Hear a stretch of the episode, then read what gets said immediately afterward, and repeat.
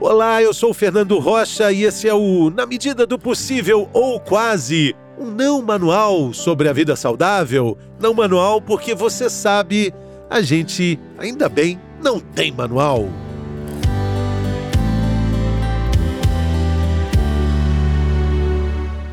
Inveja. Inveja é normal?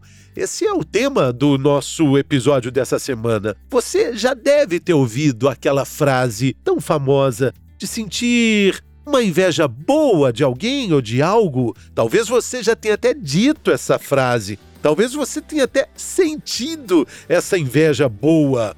Mas espera aí, onde é que foi que a gente passou a entender e passou a separar a inveja boa da inveja ruim? E se existem duas invejas, Será que também existe uma terceira inveja considerada normal? Como lidar com esse sentimento tão presente na nossa vida de todo dia, que sempre também é turbinado pelas redes sociais? Quem participa desse episódio é uma conhecida de todos nós aqui no nosso podcast Na Medida do Possível, a terapeuta ocupacional Cecília Xavier. Bem-vinda mais uma vez, Cecília. Muito obrigada, Fernando. Muito obrigada a todos os ouvintes. É uma alegria honesta e profunda estar aqui novamente com você e com a audiência. Muito bem. Você, você já, já sentiu assim uma inveja boa de alguma coisa, de alguém? Você parou para pensar que também tenha sentido uma inveja ruim? Fernando, eu já senti e continuarei sentindo inveja. Agora, a inveja, ela fica sendo maquiada com adjetivos positivos porque existe um peso muito grande em sentir inveja. Então, é um sentimento que fica sendo rebaixado por nós mesmos, sendo que isso é a pior coisa que a gente pode fazer com a gente. Quando a gente tem um sentimento difícil, né, que é um espinho na alma, como a inveja, a primeira coisa é reconhecermos e aceitarmos que ele existe. Enquanto a gente ficar negando isso e maquiando, deixando a coisa parecer que é bonitinha, a gente não consegue cuidar dele e resolvê-lo de repente ou diminuir as dores desse sentimento. Então, sim, eu sinto inveja, você também, tá?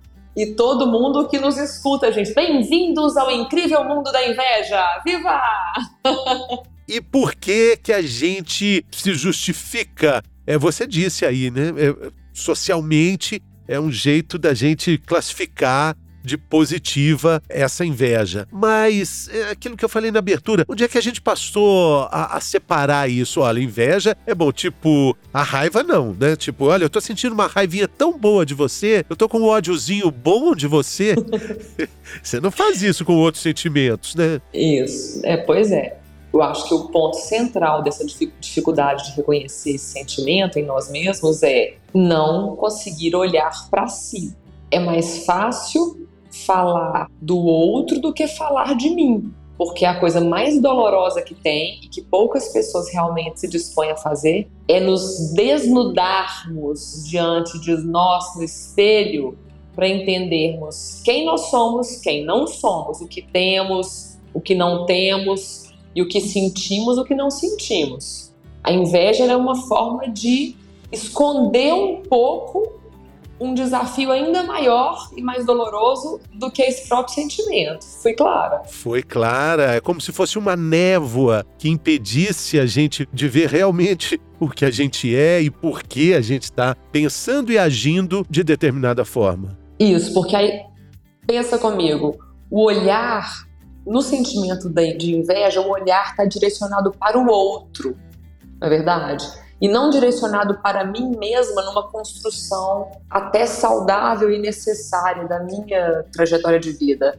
Enquanto eu estou olhando para o outro, fazendo comparações superficiais e venenosas para mim mesma, do que o outro tem, que eu não tenho, o que ele sente, do que ele é e que eu não, eu deixo de sentir a minha própria felicidade, inclusive a inveja acaba sendo uma ponte muito bem estruturada para esse papel de vítima que vai acabar atrapalhando esse autoconhecimento que a gente está falando. Esse cobertor quentinho da vitimização, assim, ai, só me resta ter inveja. Uhum, exatamente, porque você não se coloca como protagonista dos seus próprios problemas. Eu estava ouvindo um podcast até do Karnal sobre isso, né? Refletindo sobre a nossa conversa. Ele fala: tem coisa que desperta mais inveja do que um parabéns para você, bem alegre, bem feliz. porque assim, a felicidade do outro incomoda. Agora, é, existe um caminho, existe receita para ser feliz? Existe um caminho, gente, para reduzir as, as nossas dificuldades com a vida, inclusive a inveja. Todo mundo é invejoso do mesmo jeito? Não. Tem gente que bebe desse veneno todos os dias, o tempo inteiro. São pessoas com mais dificuldade de se enfrentar. Sendo justa com todo mundo, tem gente que talvez hoje esteja num nível tal de maturidade que esse sentimento nem passe por essa pessoa mais. Mas com certeza por uma construção muito bem feita de vida, de amadurecimento até emocional. Ninguém fica livre da inveja de graça. Igual ninguém ganha felicidade também assim à toa por sorte apenas não. É possível a gente construir um caminho melhor de vida com menos inveja, com mais felicidade. O Karnal fala sobre a inveja que a gente tem mais é, detalhada, mais rica, sempre de pessoas próximas. Uau. A inveja está muito próxima, né? A gente não tem inveja de algo que aconteceu no passado, de grandes heróis do passado. A gente tem invejas atuais, né? Isso explica muito o que a gente está dizendo sobre um treino para a felicidade, um olhar para si mesmo, né? E aí vem as redes sociais. Uau! Poxa, prato cheio para inveja, né? Nossa, é assim. Existe uma superficialidade nas redes sociais que eu acho que é um dos ingredientes fundamentais para nutrir a inveja que é isso, a comparação rápida demais e muito limitada. A comparação faz parte da nossa vida, sim, fará sempre e é importante, inclusive, porque eu ganho referências sobre mim quando eu me comparo com outras pessoas. Porém, o que acontece é que a forma como as pessoas se comparam em geral é muito restrita, dentro de uma percepção muito limitada. Então, por exemplo, é, vamos falar de é, dinheiro, status, poder, que é alvo da imagem também muito no Brasil, é um alvo de comparação e de fonte de inveja, sofrimento em redes sociais, inclusive, muito forte. O que, que as pessoas fazem? Elas pegam uma portinha, uma área da vida do outro e colam nessa comparação imediata com a própria vida e ali acontece uma frustração, uma tristeza, uma inveja muito forte, mas dentro de uma viseira é uma complexidade, não tem essa. É, não tem como a gente ter uma opinião sobre a gente tão imediata e rasa. A vida ela tem infinitas facetas. Eu sou boa aqui, eu sou fraca ali. É um espectro que tem múltiplas facetas, como você está dizendo, né, Cecília? Agora, se a gente considera né, esses sentimentos menos instagramáveis, que fazem parte do que a gente é, a gente coloca também a inveja aí, né? Vamos falar de angústia, vamos falar de raiva, de frustração, de medo, inveja. Isso faz parte da gente. Quanto menos a gente reconhecer, perceber e entender, mais difícil fica. Então, daria pra gente falar, por exemplo, limite do medo. Poxa, dá pra gente entender qual é o limite do medo, medo que te trava, o medo que te atrapalha. Tem vários sentimentos desses que eu citei que se encontra bem o limite deles. Mas e da inveja? Será que a gente pode falar de de algum limite para ter inveja? Olha, é, eu gosto dessa ideia de que se você está tendo prejuízos na sua vida em função de um sentimento, é hora de procurar ajuda,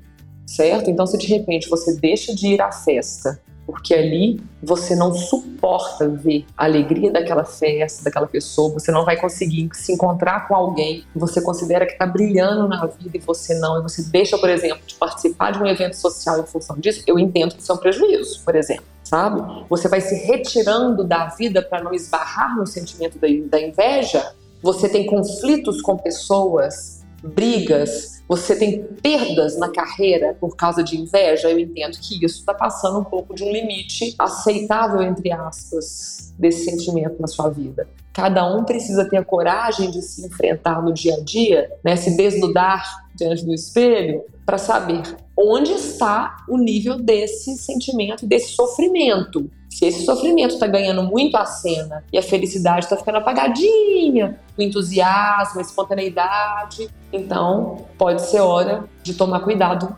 disso aí de uma forma mais atenciosa. E é difícil reconhecer, né? Porque a gente fala dessa inveja boa, mas a gente não fala. É difícil reconhecer até pra gente mesmo. O que, que é essa angústia? O que, que é esse aperto no peito? É inveja! Isso. É inveja. É, é, a gente não fala, não reconhece. Você pode dar outros nomes. Talvez por isso seja tão complexo falar sobre esse sentimento, né, Cecília? Sim. Porque recebe outros nomes. Sim. Ouvir a outras coisas, né? É um sentimento muito recriminado. Eu conheço pessoas que elas têm essa palavra proibida no próprio vocabulário. Elas não falam. Elas falam assim, aquela palavra que eu não gosto nem de falar. Não fala não, não fala não. Aí tem um misticismo também junto, que fala só de falar já atrai coisa ruim, né? E, e, tudo, essa crença toda em volta desse sentimento, e, e, ao ser proibido, a gente não pode cuidar dele. E aí mora uma grande armadilha. O que é interessante é que quando a gente vai para as redes sociais, Cecília, aí a gente, fim de semana na praia, fim de semana na piscina, a gente tá provocando, a gente faz de propósito, né? Vai pra, pra Europa, tira uma foto com a Torre Eiffel no fundo, morram de inveja. Isso, tem isso mesmo. A gente a gente provoca isso nas outras pessoas, né? Aí varia também de pessoa para pessoa. Tem a questão de que as redes sociais se tornaram também uma fonte de posicionamento no mercado. Então, é, é uma linguagem que eu vejo hoje que a gente precisa falar, a gente precisa participar disso, mas eu acho que tem muitas formas de fazer isso. Eu entendo que a gente vai amadurecendo mais à medida que a gente vai abrindo mão desse tipo de provocação, porque a gente consegue se perceber e perceber o outro de uma forma mais complexa. Logo, eu não estou abaixo ou acima de ninguém, somos diferentes. A inveja mora inclusive na percepção da diferença, mas existe uma outra forma, um outro caminho para lidar com as diferenças, que é uma construção que eu acho que a gente tem que buscar. Se eu entendo que eu sou diferente naquilo e, e ali realmente não, eu não tenho meu ponto forte ali, mas aqui eu tenho meu ponto forte. E mais, que eu posso construir algo de melhor para mim, já que aquilo tanto me interessa, a gente dá uma aliviada nesse sofrimento, porque é um sofrimento. A inveja é um espinho na alma, gente. É muito ruim. A gente está vendo aqui que tem pessoas que nem falam o nome. Sim. Agora, é tão complexo discutir isso que antes do episódio começar, a gente estava, eu e Cecília, comentando aqui. É uma expressão que hoje é uma expressão delicada, porque é a famosa inveja branca. Certamente você que está ouvindo a gente aí já ouviu, já certamente deve ter dito: ah, tô com inveja branca. E olha só o, o oposto dessa inveja Sim. branca. É, a gente tem alguns termos hoje que dizem mais do que parecem dizer no primeiro momento e a gente precisa ter cuidado. Então, essa associação do positivo com o branco, do negativo com o preto, né, não cabe mais. E a questão da inveja vem deflagrar isso mais uma vez. Não tem isso de inveja boa e inveja ruim, branca e preta. Tem a inveja e ponto que é um sentimento difícil que pode trazer maior ou menor prejuízo para você. E eu, mas o interessante é a gente pensar que se você tiver coragem de perceber os momentos em que ela aparece, você consegue fazer um recorte nesse olhar para você mesmo ou você mesma, entender por que, que aquilo te incomoda e depois, no segundo momento, cuidar daquilo. O raciocínio que eu acho que, que pode ajudar bastante, que é o seguinte: por mais que a gente seja grande, a gente sempre será pequeno enquanto seres humanos. Isso é um alívio pensar isso. Porque assim, ninguém é grande demais para deixar de ser pequeno. E tem a etimologia da palavra homem, humanidade, que está relacionado a humus, terra,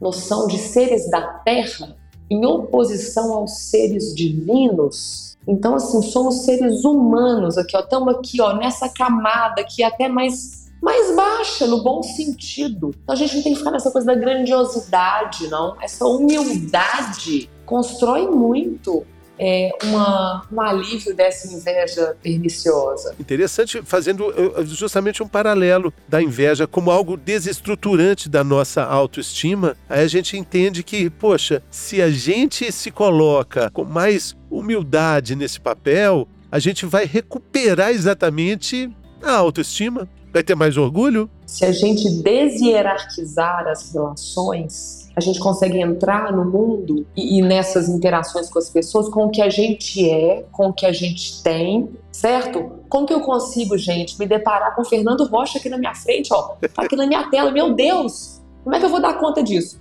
Para eu dar conta disso, eu tenho que vir Cecília do tamanho que eu sou, nem maior do que eu sou, nem menor do que eu sou, entendendo que eu tenho uma contribuição para dar. Se eu não entender isso, entender que o Fernando também é uma pessoa com as potências dele, com as limitações dele, eu não converso com o Fernando, não, gente. Como é que faz? Ao entender isso profundamente, a gente se aproxima de qualquer pessoa. É libertador isso sabe? Eu não fico nem abaixo nem acima, eu sou eu, sou uma pessoa. Muito legal. Olha, Cecília já teve aqui, né? Os nossos ouvintes, nossas ouvintes já devem lembrar um dos nossos grandes líderes de, os campeões de audiência no nosso podcast, é o treino para felicidade.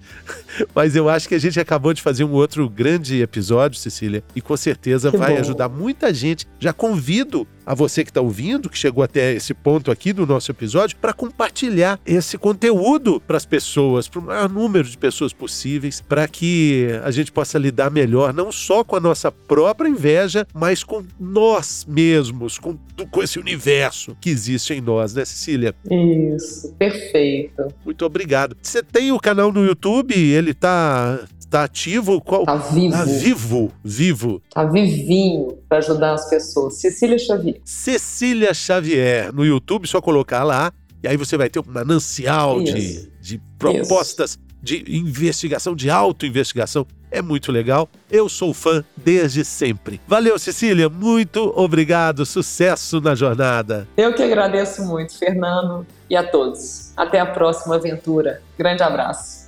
Tchau, tchau. Valeu. Até a próxima semana, pessoal.